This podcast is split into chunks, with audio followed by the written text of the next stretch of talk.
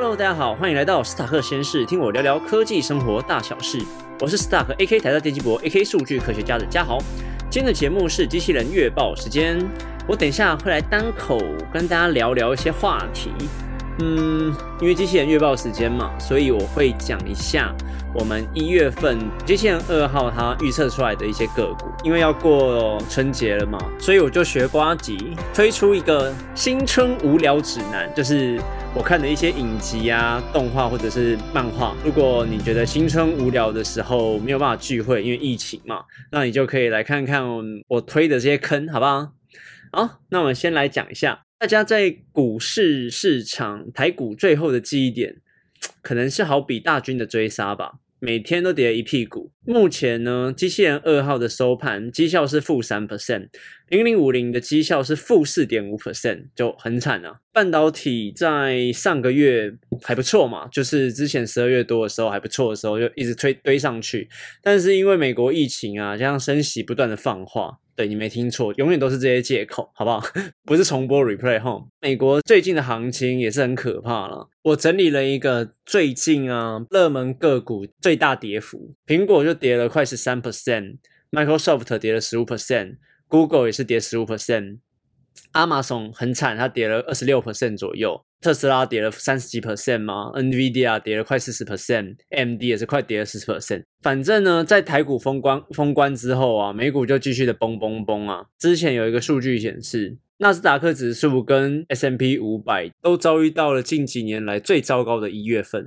并且啊，是从去年诶前年呢，二零二零年的三月以来最糟糕的一个月，整个就大家都觉得，干这跟股灾也差不了多少了，就崩的很蛮严重的嘛。最主要崩的来源就是疫情跟升息嘛，但其实他们不会讲升息啦。其实美国他们最恐慌的其实是在通膨的部分，升息是他们想要对抗通膨的一个手段。二零二一年呢，像汽油。杂货、婴儿用品，还有一些原物料的价格飙升，其实都带给整体美国人来说一个蛮大的一个财政压力。那 FED 就整个觉得，看受不了了，所以他们才会在今年年初的时候一直放话说，今年三六九月只要有开会，他们就是直接升息，透过这个手段控制通货膨胀率。所以在这边呢，我就会建议一些投资者，目标价的确立啊，停损停利的趴数，大家手手上子弹可能不多，个股有到自己心目中的价格。再把它打出去会比较保险。那我刚刚也讲了，其实最大的问题就是出自在通膨上面的恐慌啦。台股最近关了，所以我会在美股看一下。啊，如果大家问我我自己的选择的话，我会挑几只龙头的科技股啦，因为目前受整个环境大盘的影响，跌得很深。我刚刚也其实都讲过，他们大概跌幅有到多少，十五 percent 到三十几 percent 都有。这边我会整理一个表格放在我的 FB 跟 IG，好不好？那我会从这里面挑个一两只出来。然后把子弹打出去。我为什么会选择这些资讯科技股？是因为他们理论上不会受这些原物料涨价的影响。工业啊，或者是中下游的产业，他们会去受到上游原物料的影响，或者是人工。的影响，虽然资讯科技业的人工也是有啦，但是它不会像一些工厂一样是会停工。那资讯科技业的话，你可以在家工作，work from home，英配理论上是小的。长期来看呢，这些获利还有疫情下英配的成长性相对来高的个股，我就会去选这些资讯科技股的龙头。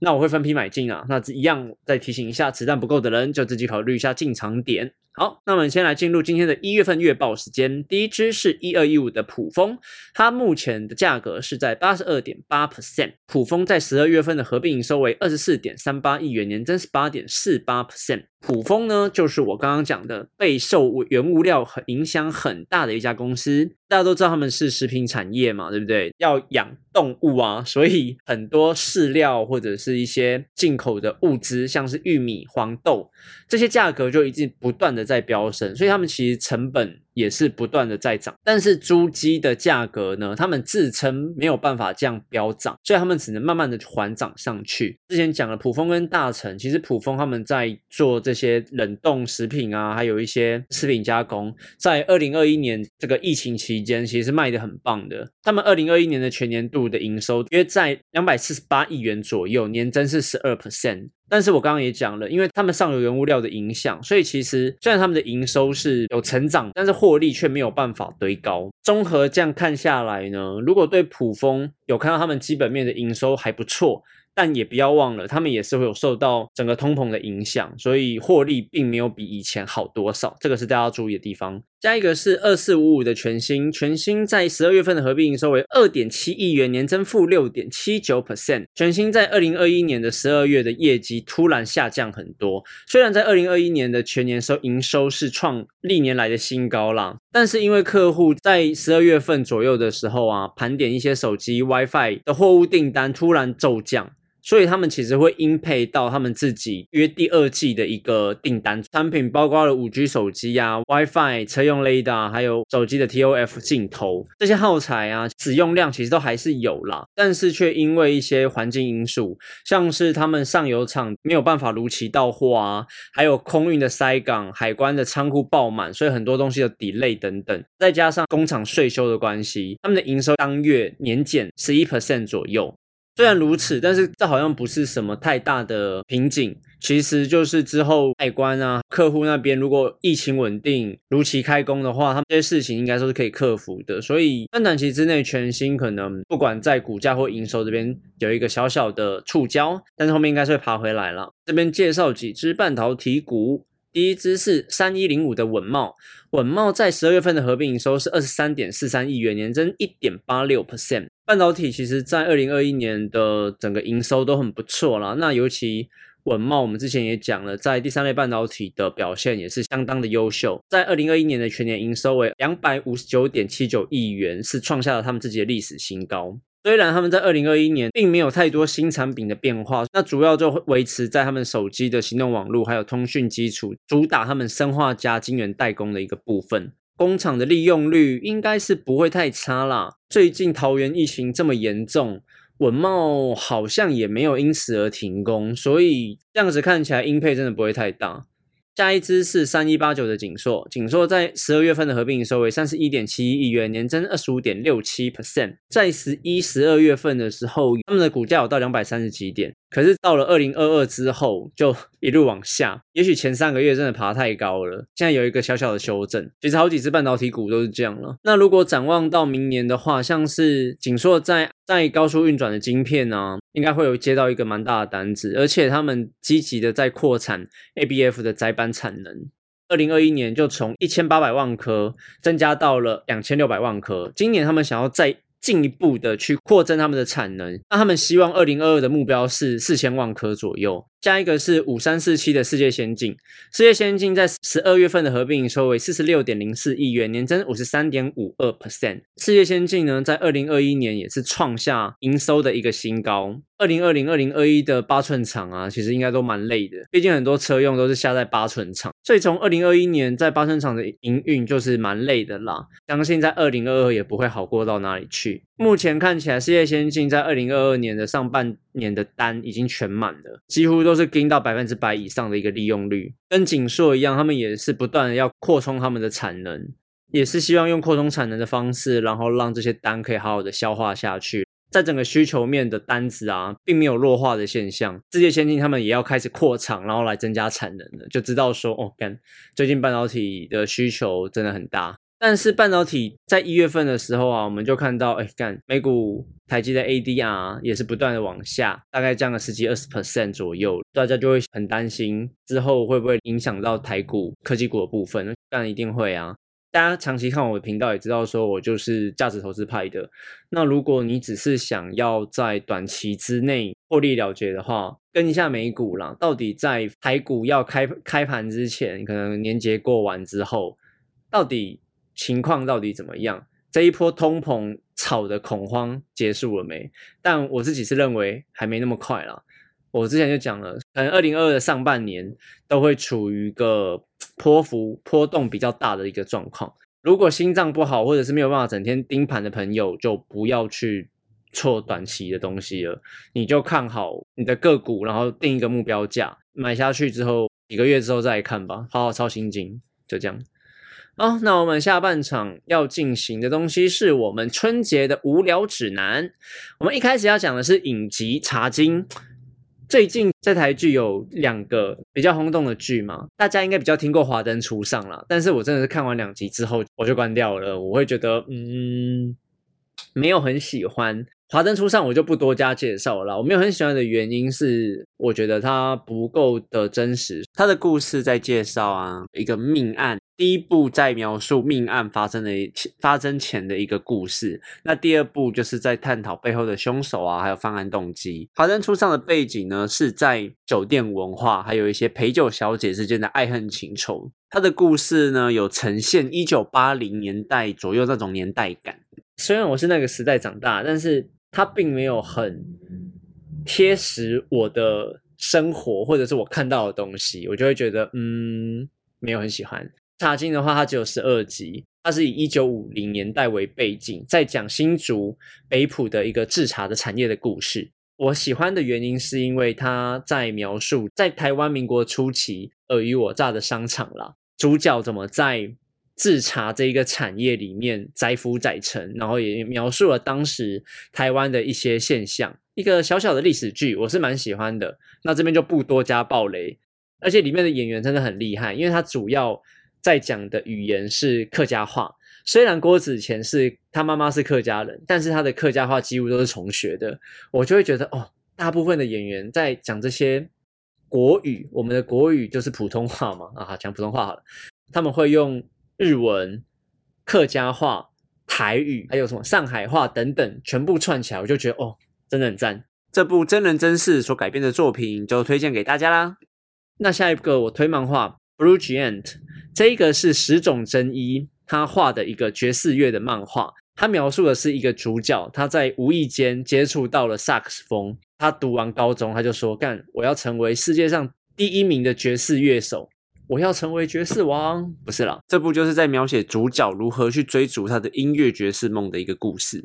这一部很，我觉得最感人的地方是，他没有主角威能，他一开始也吹得很烂。主角的个性非常的率直，而且非常的认真，那他就不断的不断的练习，他每一天都要练习，疯狂的吹萨克斯风，什么过年过节啊，刮风下雨下雪都没有打断他的练习。我看到人最感动的，其实就是他教导我们做任何事情真的没有捷径，你就是要不断的去尝试，不断的去努力，大量的努力，大量的尝试，才可以达到自己想要的梦想。那他很酷的一点就是，他从日本吹到了欧洲，再吹到了美国。他一开始去欧洲的时候，就是也不断的碰壁，玩音乐的嘛。那他需要赚钱的话，一定就是除了街头艺人之外，就是要去一些音乐的餐厅。吹奏，然后人家要给他一些钱，但是因为他爵士乐没有很适合在户外当街头艺人，主角就是不断的去这些餐厅，然后面试说，哎，你可不可以录用我来，就是演奏一段啊什么的。一开始去全部都碰壁，但是他也是不放弃的，一直去吹，然后不断的认识人，达成他一个梦想的一个过程。我就觉得，哦，看看了真的很感动。最后我推一下动画的部分。最近真的很红的，像《国王排名》，我不多加介绍了。这一部真的很好看，虽然他你会看到他的画风好像就很幼稚幼稚，然后主角又白痴白痴的，但相信我，真的好看。要不要推给小孩？我真的觉得，嗯，汤，因为他后面有些真的蛮血腥暴力的，但是他又不会让你觉得很可怕，因为他画风是属于真的可爱型的。那《啾啾死之海》。还有《鬼灭之刃》，我就不多介绍了，好不好？这也是长久以来的红红的漫红的动画了。那我要介绍的东西有两个，有没有三个？但我看到了，但我今天看到了一一部，我真的一定要讲，所以我把《平稳时代的韦陀天》删掉了。这一部就自己去查，好不好？我第一个要讲的是《逆转世界的电池少女》，这部脑洞真的开很大，非常强的一部动画。它描述二零二九年的一个平行世界，日本呢，它描述日本。把那些生性一时的一些次文化，像是动画、漫画、偶像，都当成邪教。日本的政府就要把这些什么动画、漫画全部禁止掉。结果在看这些的人都视为反抗分子。那主角们就是为了守护这些次文化，然后驾驶机器人战斗的一个故事。那为什么我说很坑呢？因为机器人要电嘛。那他们的电哪里来？他们的电是有一些少女。然后他们的热情，因为他们对次文化的一些热情，然后发展成电力，然后给主角驾驶机 机器人使用。对，所以我真的觉得看下去就知道了，非常强了。那如果没有爱也没有关系，好不好？这一部就非常强。再来要介绍的是我今天看到的，真的很好笑的一部动画，叫做《怪人开发部的黑警绿小姐》。那这一部讲的是一个主角他在邪恶组织工作，开发新产品的故事。那这个产品呢，就是怪兽。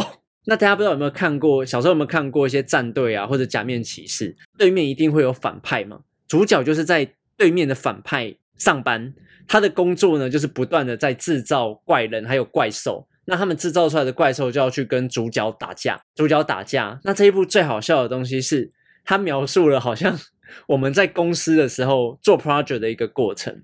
比如说主角他们开发大怪兽的时候都要拿经费，他们就哎干，我的 project 好像下礼拜要到期嘞，怎么办？赶鸭子上架。那他们在开发怪兽的过程呢，要跟主管报告。那主管就是那些就是魔王干部们。那那魔王干部们就会吐槽他说：“哎，你这个怪兽的名字好像不太对呢。那为什么你的武器是长这样子？”然后主角就是用不断的嘴炮说：“啊，我这个就是拿来吓唬对方用的一个超强的武器。” 对，那但是嘴炮终究还是有极限的。那被一些干部们打枪说：“你这根本就是乱开发的啊，怎么样怎么样怎么样？”然后。主角就会想说：“看我经费就不够啊啊！我要怎么办？”你就会觉得哦，看好像跟我上班好像哦，怎么会这样？我预算不够，时间不够，都没睡觉了哦。然后最好笑的是，他们有一次开发到一半的时候，魔王突然走进来说：“哎，你这个怪，你这个怪兽怎么会是男生？我要开发成美少女。”所以他们就连夜熬夜的把 他们原本设计好的一个怪兽兽人，然后从。健壮帅气的怪兽男性变成了一个女性的 女性的怪兽，非常真实描写现在社会上，哎，老板说的就是一切，设计师就是要把它改。老板说了一句：“你这不塞，你这个字体不行，颜色不行，你就要改成跟老板想的一样。” 反正这部真的很好笑啊，两部都是脑洞开很大的东西，就好。那我们今天春节无聊指南就到此结束，好不好？那祝大家新年快乐，虎年行大运，好不好？那我们下次见，拜拜。